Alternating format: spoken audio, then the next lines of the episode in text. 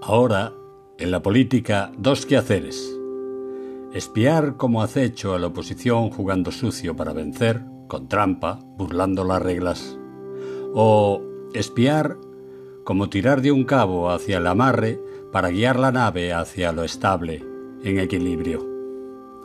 Ahí las contradicciones que podrían llevar a la desesperanza, si no fuera por la capacidad del cerebro humano para el análisis de esos inesperados movimientos, para la captación por instinto del peligro, de la mala intención, de la organizada malicia. Muévense velados en la penumbra, demos disfrazados de moderado semblante, de camuflado hablar sereno y sin embargo de actuación severa, mordaz, desabrida, acre.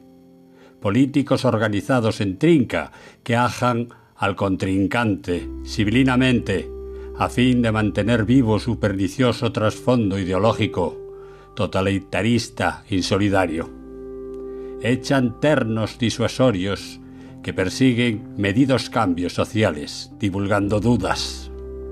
Un presidente, Pedro Sánchez, que bien puede estar en pos de la recuperación bipartidista, aparentando ser izquierda, con ansias de cogobernar en una coalición poderosa regida por el capital una emergente fuerza que a través del estratega Pablo Iglesias descubrió su eficacia incidiendo juntos en lo común.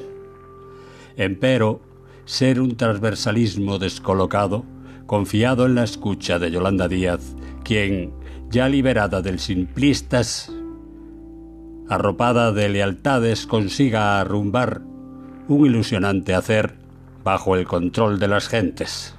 Qué lindo soñar, caralla. Soy Galvier Semos. Gracias por escucharme.